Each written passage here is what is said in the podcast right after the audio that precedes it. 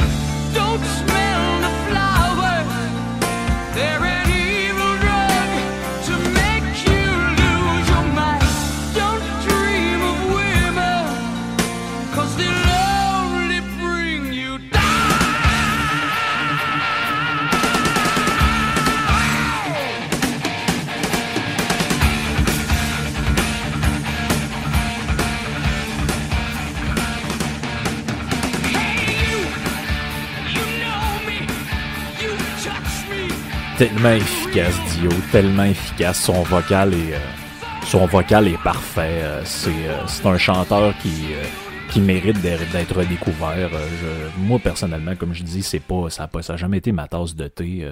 Je pense que beaucoup de gens sont fans de, de ce qu'il faisait avant Black Sabbath, avant qu'il rejoigne le groupe sacral solo qui s'appelle Rainbow.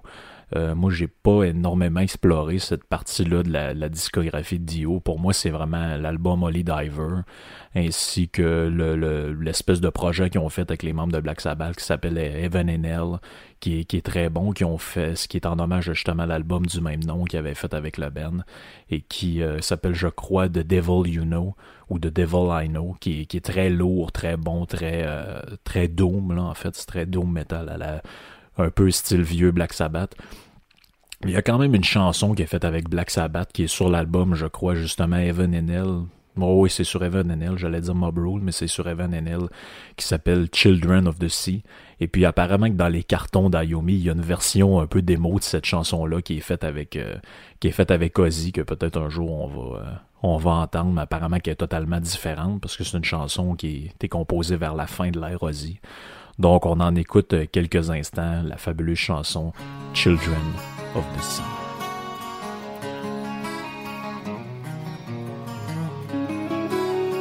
In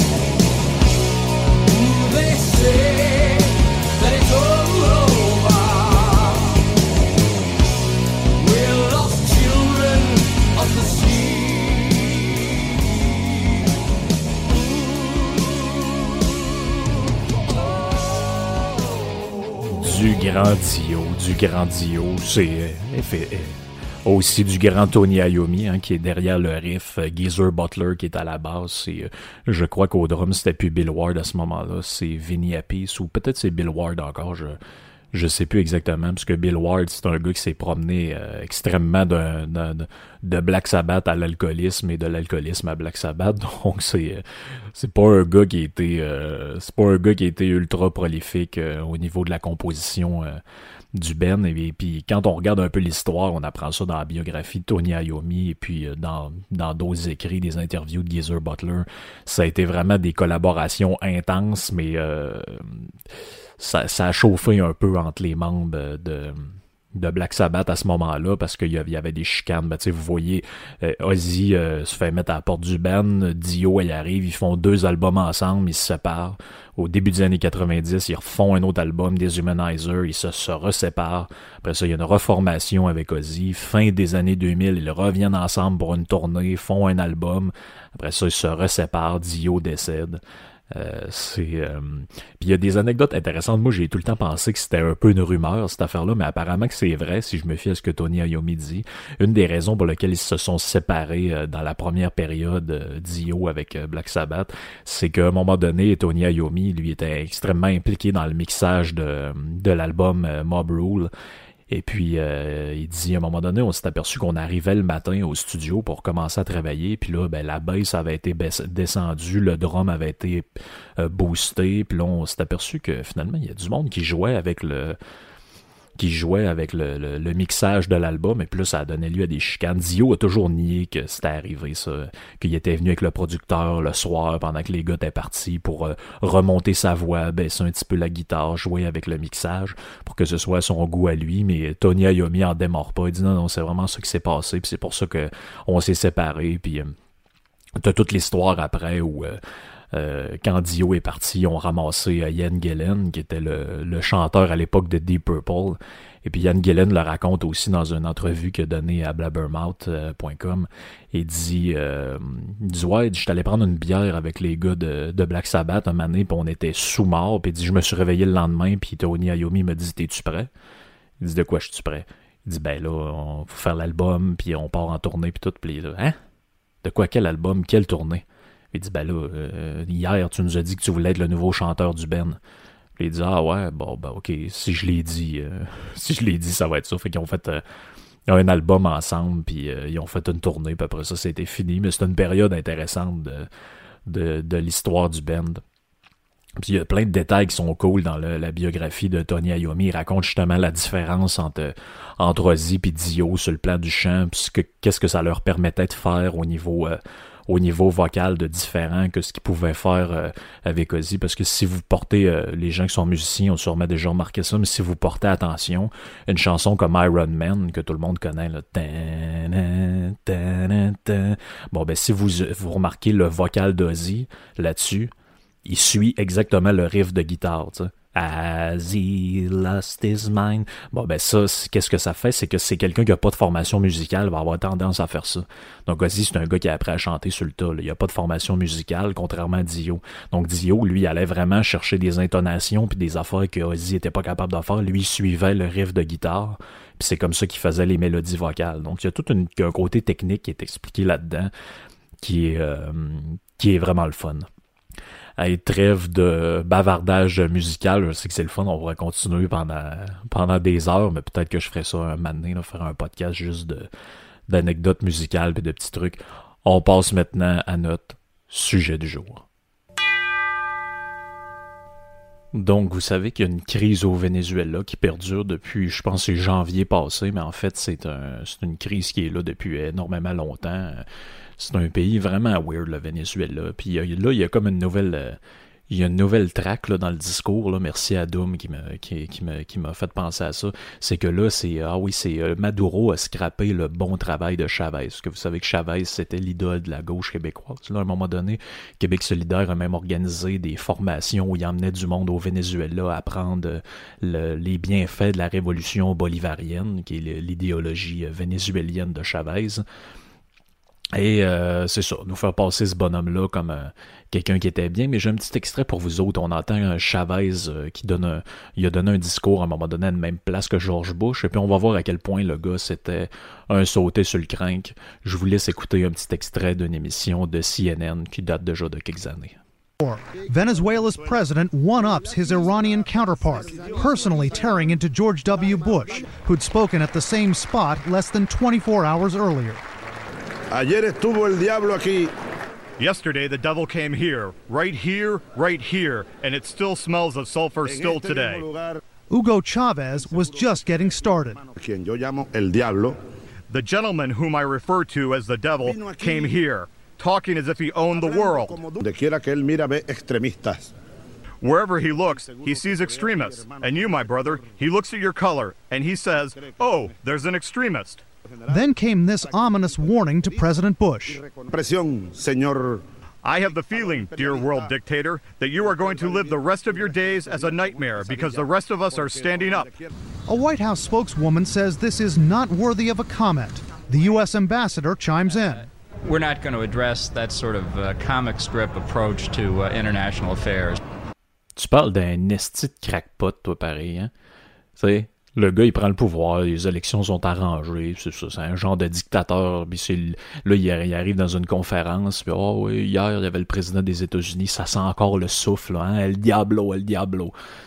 Tu parles d'un malade. C'est, Hugo Chavez, c'est, un désastre. un désastre. Je comprends même pas comment ça se fait qu'il y en a qui, se sont servis de lui comme d'un genre d'idole de la gauche. là. Je, je, je sais pas ce qu'il y a à idolâtrer chez Hugo, Hugo Chavez. Là. Ça a peut-être été un espoir à un moment donné pour le peuple, mais ce qui est sûr, c'est qu'on va voir dans les prochains instants, je vais vous parler un peu du, bilan du Venezuela. Qu'est-ce qui se passe là-bas, puis euh, c'est quoi la crise politique, puis tout. Mais en attendant, on écoute un autre extrait. C'est un genre d'expert, un pseudo-économiste, Vincent Lapierre, qui s'appelle. Il est interviewé sur une, une télé euh, française qui s'appelle France 24. Et puis là, on lui demande, ouais, il se passe quoi avec le, le- le Venezuela de Chavez, là? Puis voici son bilan de la situation. Euh, Quel est le bilan d'ailleurs euh, de la politique économique d'Hugo Chavez Ce soir, nous sommes en, en direct avec Vincent Lapierre, qui est économiste et spécialiste du Venezuela à l'Institut des hautes études de, de l'Amérique latine. Bonsoir Vincent Lapierre. Bonsoir. Alors, c'est un bilan économique contrasté que celui d'Hugo Chavez, avec en positif en tout cas la réduction de la pauvreté dans le pays. Voilà, c'est ça. En réalité, pour les plus pauvres, le bilan économique du gouvernement vénézuélien au cours des dix dernières années est globalement positif. Euh, C'est-à-dire que de ce point de vue, les statistiques sont éloquentes. Donc, je vais vous donner quelques chiffres hein, qui proviennent de la CEPAL, c'est-à-dire des Nations Unies. Euh, le taux de pauvreté, qui était de 51% dans les années 2000, est passé à moins de 27% en 2010. Il a donc été divisé par deux en 10 ans. Le taux de pauvreté extrême, c'est-à-dire le pourcentage de gens vivant avec moins de 1 dollar par jour, sur la même période, 2000-2010, est passé de 25% à moins de 8%. On voit donc qu'il a donc été divisé par euh, 3 en 10 ans. Euh, L'IDH, l'indice de développement humain, euh, est lui aussi en hausse très nette à partir de 2004-2005 pour atteindre les niveaux les plus élevés d'Amérique latine. L'indice de Gini, qui mesure les inégalités entre les revenus les plus élevés et les revenus les plus bas dans une société, a connu la même évolution. Le Venezuela est passé de l'un des pays les plus inégalitaires dans les années 90 au pays le moins inégalitaire du continent sud-américain à la fin des années 2000. Donc on l'a bien Et compris. enfin- Pardon?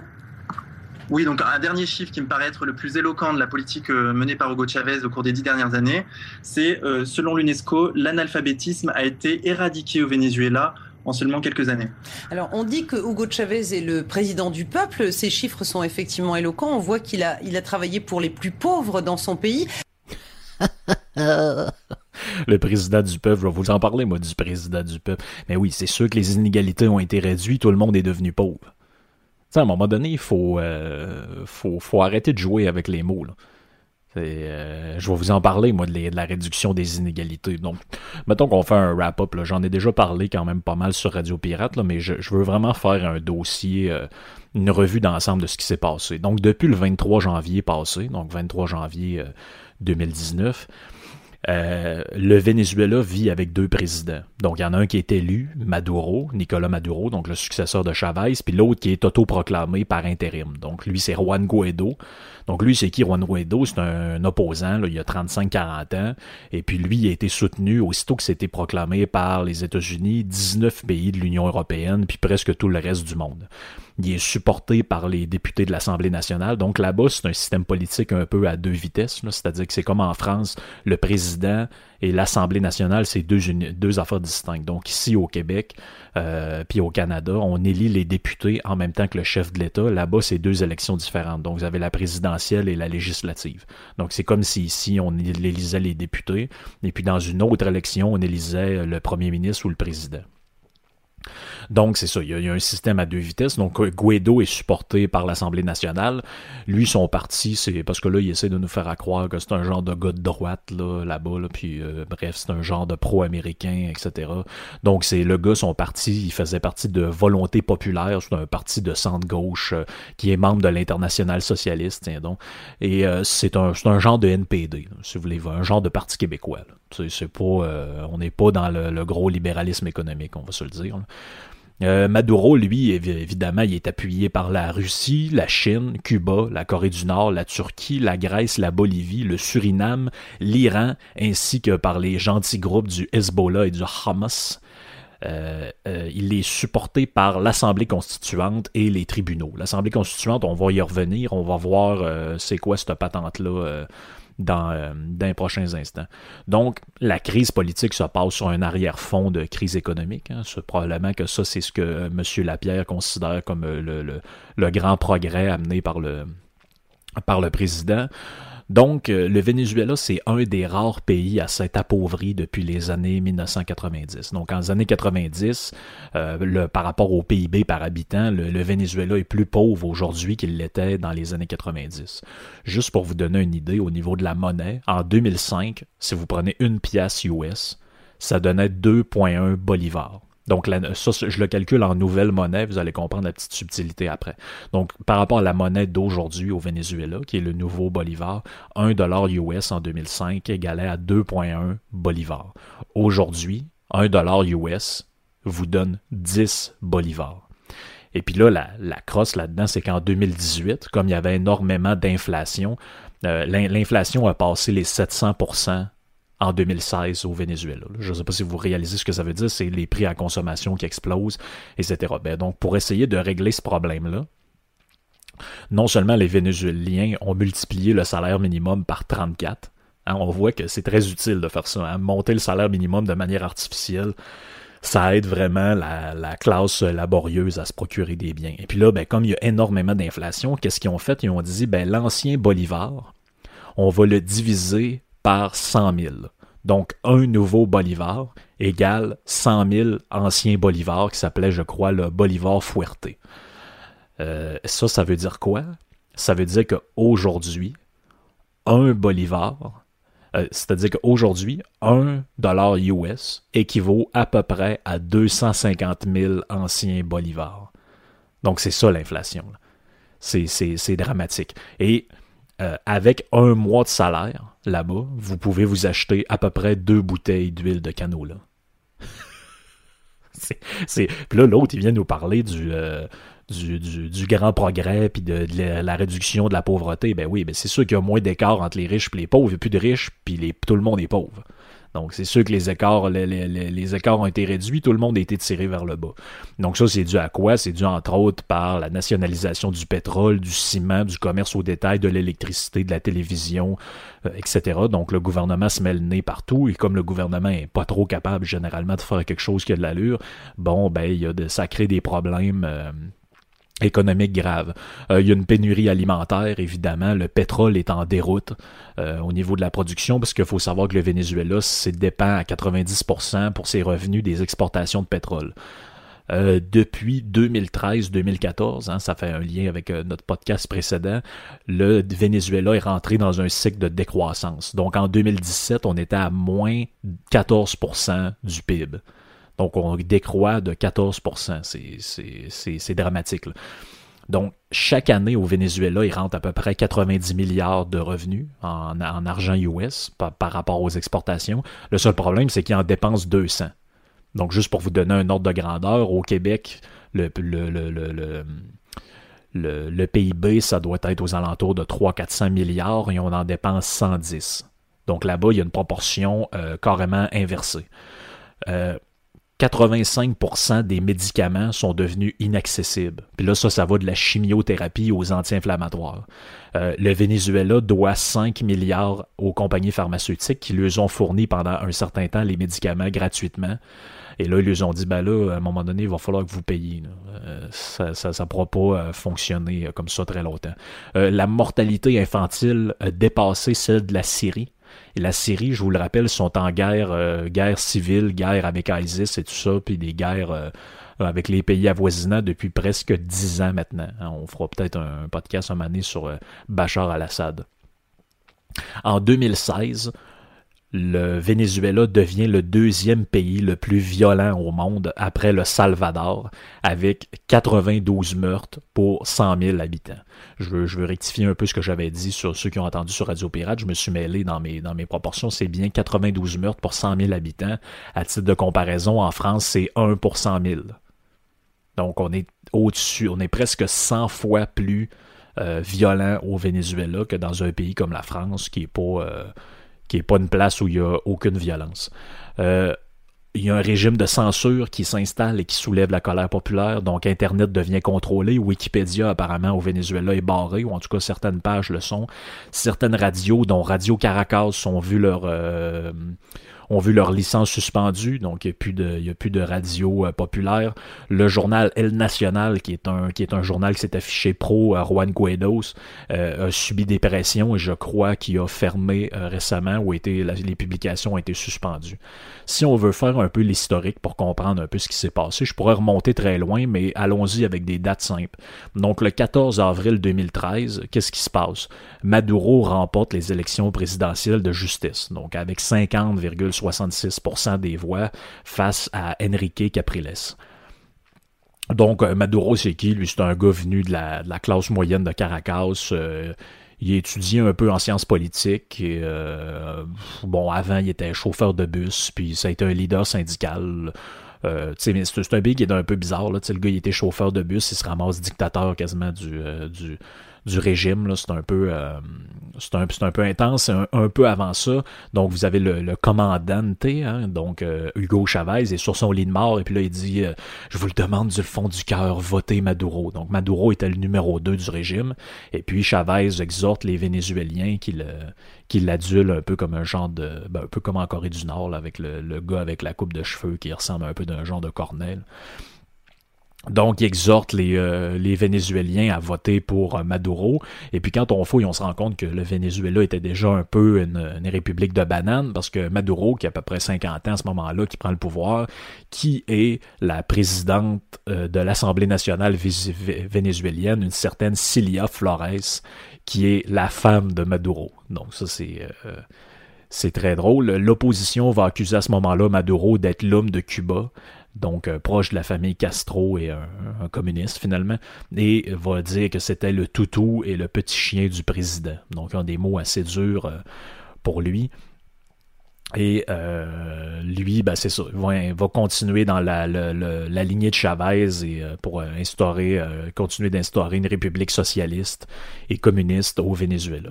Février 2014, la marde commence à pogner, donc il y a des premières manifestations anti-Maduro qui qui se proposent à, euh, qui se promènent à l'intérieur des, euh, rues de, la capitale, à Caracas, et il y a au moins 43 morts qui sont faites euh, selon l'association Human Rights qui, qui va dénoncer une violation des droits de l'homme. On avance encore dans le temps. Décembre 2015, là, c'est important de comprendre ce qui se passe. Il y a des élections législatives qui sont remportées par l'opposition. Donc, il y, a un, euh, il, y a, un nouveau, une genre de coalition qui s'appelle l'Unité démocratique. Elle, elle obtient 99 des sièges de l'Assemblée nationale et euh, Maduro en obtient 46. Donc, pour la première fois depuis la, la première élection de Chavez, le parti qui est au pouvoir, donc à la présidentielle, perd l'Assemblée euh, nationale.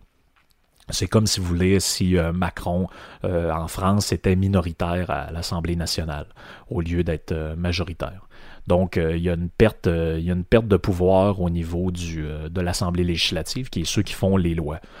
Mai 2016, donc quelques mois après, le camp anti-Maduro vont annoncer qu'ils ont recueilli une, pétition de 1,8 million de signatures. C'est, énorme. Imaginez, c'est, le, quart du Québec, presque.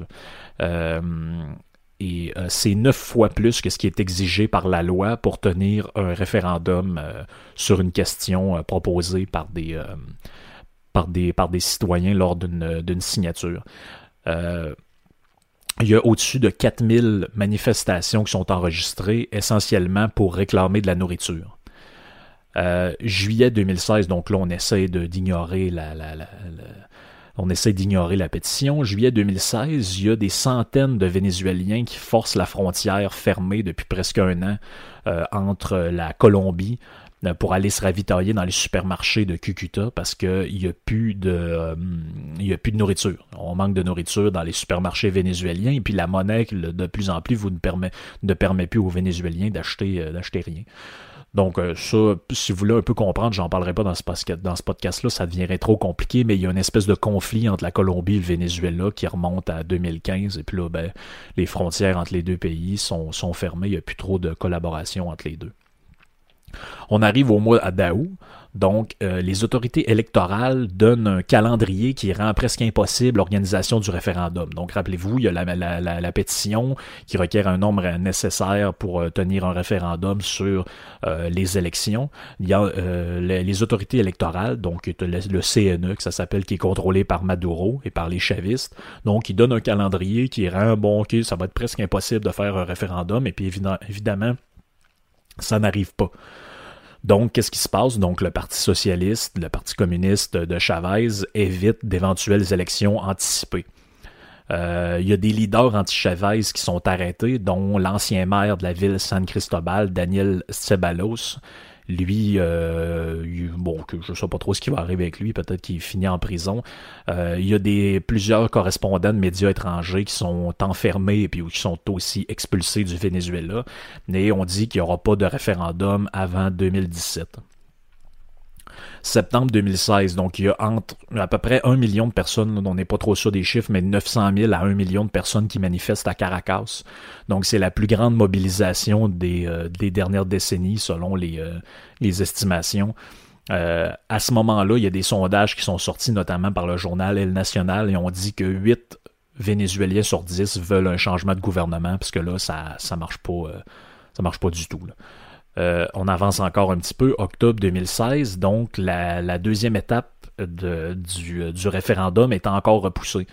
Et là, le Parlement, qui est détenu par, euh, qui est détenu par l'opposition, dénonce un coup d'État et euh, disent qu'ils vont enclencher un processus de destitution pour Maduro. Donc le pays est paralysé à ce moment-là par une grève. On avance encore de quelques mois. Là, la date du référendum est dépassée. Donc, on peut plus tenir de, parce qu'il y, a des règles électorales. Donc, la date est dépassée. Donc, il peut plus avoir de référendum avant la prochaine élection. L'opposition dénonce encore la collusion qu'il y a entre Maduro et le CNE, donc le Comité national des élections. Euh, on arrive au mois d'avril, donc euh, l'opposition organise encore des manifestations contre Maduro. Il y a 100 000 personnes à travers le pays qui manifestent et on dit qu'il va y avoir euh, 3-4 morts et une trentaine d'arrestations et plusieurs euh, dizaines, euh, voire centaines de blessés. Euh, le 11 avril de ce mois-là, il y a deux journalistes français qui sont venus couvrir les, les manifestations qui sont enfermés. Euh, on dit qu'à la fin du mois d'avril, on est rendu à 8 morts, dont deux garçons de 13 et 17 ans. On voyait les, euh, les images sur Internet, c'est euh, c'est assez intense. Rendu au mois de juillet à août, le bilan, c'est qu'on est à 130 morts, donc on est encore dans l'année 2017. Et Maduro euh, essaie de s'en sortir en créant l'Assemblée constituante. L'Assemblée constituante, je vous en ai parlé au début, c'est une, espèce de nouvelle patente qui va euh, rédiger la nouvelle constitution du pays. Donc peut-être que c'est un mot qui vous renvoie. Il y a certains pays, il y a certains partis politiques qui voulaient créer ça hein, ici, une assemblée constituante pour rédiger une constitution. Donc, euh, la nouvelle Assemblée, tranquillement, s'empare des pouvoirs du gouvernement. Donc, elle, elle va remplacer presque de facto l'Assemblée nationale qui est légitimement élue. Et elle, ça, c'est un organisme qui n'est pas du tout élu. C'est nommé par euh, Maduro.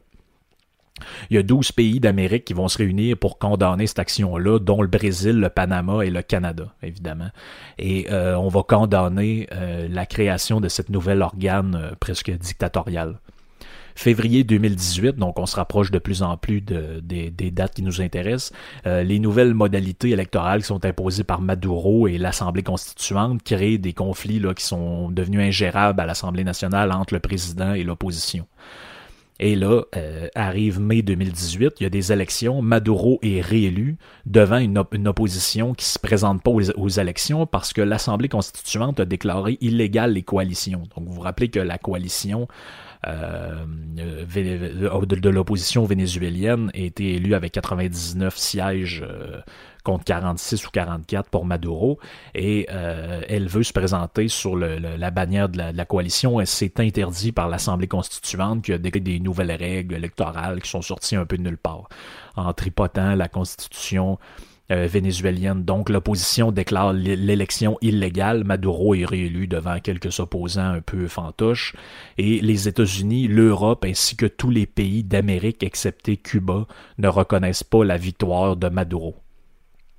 Le 10 janvier 2019, donc là on est quelques jours avant la crise, c'est la sermentation de Maduro, donc il prête serment, et euh, quelques jours plus tard, le président du Parlement, Juan Guaido, le qualifie d'usurpateur et se déclare lui-même euh, président par intérim, étant donné que les élections sont euh, euh, déclarées illégales. Il y a un juge également, de la, parce que vous savez que les tribunaux sont contrôlés par le, le gouvernement Maduro. Il y a un juge qui est démis de ses fonctions parce qu'il aurait déclaré dans les médias que Maduro est un incompétent. Euh, l'Assemblée nationale, donc qui, est encore élue par le peuple, déclare officiellement que Maduro occupe illégalement la fonction de président. Donc essayez de vous le figurer ici. C'est comme si, par exemple, vous avez l'ensemble des députés qui déclaraient que François Legault est un président qui est un premier ministre qui occupe illégalement les fonctions de premier ministre et lui demande de démissionner. Donc ici, on demande de démissionner. Ici, un député fait un pet sauce, là, puis on lui demande de démissionner. Donc, euh, je veux dire, euh, d'après moi, ici, ça t'offrait pas tellement longtemps, euh, considérant l'épaisseur du cuir des, euh, des politiciens qui sont pas capables généralement d'en prendre beaucoup. Donc, Guaido est reconnu par la communauté internationale comme président par intérim du Venezuela, donc par la France, les États-Unis, le Canada, plusieurs pays, sauf les pays de cul.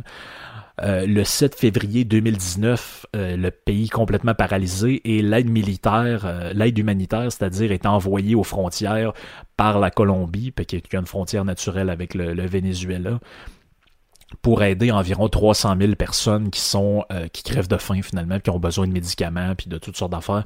Euh, L'aide humanitaire est recalée par les forces de Maduro et euh, lui annonce plutôt que les Russes vont venir les aider. Donc évidemment, c'est toujours un peu, euh, toujours un peu on le cul sauvé par les Russes, euh, les communistes. C'est toujours un peu ça. Euh, donc, euh, Guaido, quelques jours plus tard, réussit à faire passer un premier convoi, mais il y a un affrontement avec les troupes de Maduro qui, les oblige à- qui leur oblige à faire euh, demi-tour. Ça fait quatre morts et une dizaine de blessés. Il y a un camion qui est incendié, puis là, ben, ça fait le tour du monde, l'incendie du camion de ravitaillement. Il y en a qui vont dire, ben, Maduro va accuser l'opposition d'avoir eux-mêmes crissé le feu dans le camion. L'opposition vont dire, bon, ben là, c'est les forces de Maduro qui, qui, qui essaient de bloquer le ravitaillement pour prendre le pays et les citoyens en otage. Le 7 mars donc de cette année, c'est le début des pannes de courant. Donc le système électrique commence à commence à dérailler. Il y a des pertes de courant, puis le pays est dans un genre de blackout pendant un certain temps. Le 24 mars, Poutine envoie des genres de Rambo, donc les mêmes, mais il y a Poutine, il fait affaire avec un genre de milice privée dont j'oublie le nom, et puis c'est eux qui avaient envoyé pour protéger Bachar al-Assad pendant la, la guerre euh, civile syrienne. Et euh, il envoie ces gars-là pour protéger Maduro parce qu'on a peur de plus en plus que l'armée lâche le bonhomme.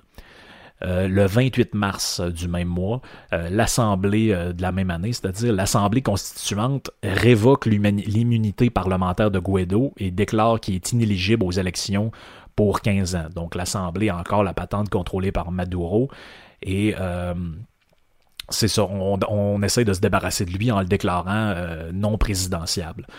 Euh, le magazine Le Monde, donc le magazine français, nous apprend à ce moment-là qu'il y a au-dessus de 1000 soldats qui ont déserté l'armée de Maduro et qui sont partis se réfugier en Colombie pour euh, essayer d'avoir euh, l'aide humanitaire et d'essayer de rejoindre Guaido lorsqu'il y aura des forces qui vont s'organiser. Le 16 avril 2019, la Croix-Rouge arrive à Caracas. Là, quand la Croix-Rouge arrive chez vous, là, c'est pas nécessairement une bonne, euh, bonne euh, donnée sur l'état du pays. Le 30 avril, il y a un coup d'État qui est raté de la part de Guaido, donc quelques militaires, comme je l'ai dit, qui l'avaient rejoint. Euh, le 26 euh, janvier, il y avait justement le colonel euh, Rosé Luis Silva, qui, est un, militaire qui, était rendu exilé aux États-Unis, qui avait rejoint Guaido. Il y avait le général Francisco Yanez qui l'avait rejoint. Il y avait Jonathan Valesco, lui c'est un ambassadeur qui était en Irak, donc un militaire, et le colonel Alberto Paz Jiménez qui a fait de même. Donc c'est ça, le, le il y a un général aussi qui s'appelle Hugo Carvajal qui lui était euh, qui avait été euh, avec une soixantaine de soldats qui ont euh, qui ont rejoint les forces de Guaido, mais on, on, dénote qu'ils sont pas plus que quelques milliers. Donc le coup d'État évidemment échoue. Maduro est encore au pouvoir. Le 1er mai 2019, donc c'est quand même assez récemment, là, on se rapproche d'aujourd'hui. Il y a des manifestants qui paralysent le pays pour exiger le départ de Maduro. Guaido appelle à une grève générale. Donc euh, là, la crise perdure, on ne sait pas trop quoi faire et le gouvernement norvégien se propose comme un genre de médiateur entre Maduro et l'opposition. C'est la cinquième tentative de médiation entre l'opposition et Maduro depuis 2013, en fait depuis la mort de Chavez. Euh, L'ONU appelle à la libération de 700 prisonniers politiques au Venezuela. On estime qu'il y a environ 1600 personnes qui ont été assassinées par le régime depuis janvier. On est seulement en juillet 2019. Ça fait six mois même pas que le, con- le conflit euh, perdure. Euh, début juillet, il y a une autre tentative de renversement qui échoue. Et juillet 2019, on arrive euh, tout récemment. Il y a une autre tentative de médiation qui est mise au point euh, par la, cette fois-ci le gouvernement de la Barbade. Donc, euh, a, on, on donne un invite des membres de l'opposition et du gouvernement à se rendre là. Ça aboutit évidemment comme patente de cul à euh, l'arrestation de deux gardes du corps de Guaido et des perquisitions euh, à son domicile à Caracas. Et ça nous amène au dernier jour sur un genre de fond de panne de courant. Et maintenant, il y a des pannes d'eau. Dans le fond, le système d'eau potable ne fonctionne plus à certains endroits dans le pays. Le euh, médiateur de la Barbade propose des élections pour janvier 2020. Donc, c'est là qu'on en est rendu. C'est l'effondrement total du, euh, du Venezuela. Il y a l'inflation à fond. euh, on n'a aucune idée finalement comment ça va finir. Moi, mon hypothèse depuis le départ, c'est que tant que l'armée et la Russie va soutenir Maduro, le régime va. Le seul but du régime, c'est d'essayer d'étirer ça le plus possible pour, euh, pour se, per- se perdurer au pouvoir finalement comme, euh, comme Assad. Comme, euh, il faut que dans une, révolution comme ça, il faut que ça se passe comme en Libye. Il faut que le, le- le dirigeant soit jeté à terre dès le début et puis que l'armée le lâche. Donc quand l'armée a lâché Kadhafi euh, en Libye, le pouvoir a basculé immédiatement. Mais quand le, le- le- le pouvoir se perdure comme ça avec l'armée, étire, étire, étire, ça risque. Moi, je pense que Maduro risque de rester là encore un certain temps. Ça peut être un an, ça peut être six mois, je ne sais pas exactement. Mais je pas sûr du tout que Guaido va réussir à, renverser le régime, étant donné que l'armée, puis comme je le dis, la Russie, euh, la Chine et certains alliés quand même assez puissants sont encore du bord du régime. Donc la clé, ça pourrait être peut-être dans des négociations internationales si, par exemple, le président américain réussit à convaincre les Russes de laisser tomber le Venezuela ou si d'autres puissances les laissent tomber. Peut-être qu'on va avoir accès à un changement de régime, puis que ce peuple-là va peut-être pouvoir manger à un moment donné. Mais faites-vous pas d'illusions, le pays est complètement détruit, l'économie est peu diversifiée. euh, ça va prendre plus qu'un changement de régime, puis un peu de libre marché pour, euh, pour refaire une économie là-bas, puis pour refaire une santé à ce pays-là, ça va prendre énormément de travail, ça va prendre énormément de, de jobs, ça va prendre aussi, je pense, de, de l'aide humanitaire. Ça fait le tour pour moi pour cette semaine. J'espère que ça vous donne un peu une idée de ce qui s'est passé au Venezuela. J'ai essayé d'être le plus clair, le plus concis, précis. J'espère que ça vous intéresse. Puis si jamais il y a des développements que j'ai pas vus, que j'ai que j'ai pas euh, pris en compte, vous pouvez me les envoyer évidemment comme d'habitude. Puis ça va me faire plaisir de faire un suivi euh, dans d'autres prochains podcasts s'il y a des affaires. Mais on, on dirait vraiment qu'on est dans, on dirait qu'on écoute Game of Thrones là, quand on suit le, le, le, le- les guerres de pouvoir. Un autre est enfermé, l'autre est déclaré illégal. On dirait qu'on est dans, dans ces House of Cards puis c'est Game of Thrones. euh, c'est pas compliqué. C'est extrêmement violent, extrêmement grave. Puis en tout cas, on espère de jamais avoir ça chez nous. Puis j'espère que ça va ceux qui sont euh, tentés par le, le socialisme et le communisme. J'espère que ça vous donne un peu un exemple de comment un pays peut être sacré à terre par le, par euh, 10 ou 15 ans de, de régime socialiste ont réussi à sacrer à terre un gouvernement puis un pays à peu près fonctionnel. Donc j'espère que ça vous passe l'envie de, vous en aller dans cette voie-là. Ça fait le tour pour nous pour ce podcast-là. On se retrouve euh, dans quelques jours pour le podcast numéro 30. Et euh, je vous souhaite une, bonne semaine. Portez-vous bien. Vous pouvez toujours écouter, comme je vous l'ai dit, sur Spotify et sur toutes les autres plateformes de podcasts préférées. Ciao, bye tout le monde.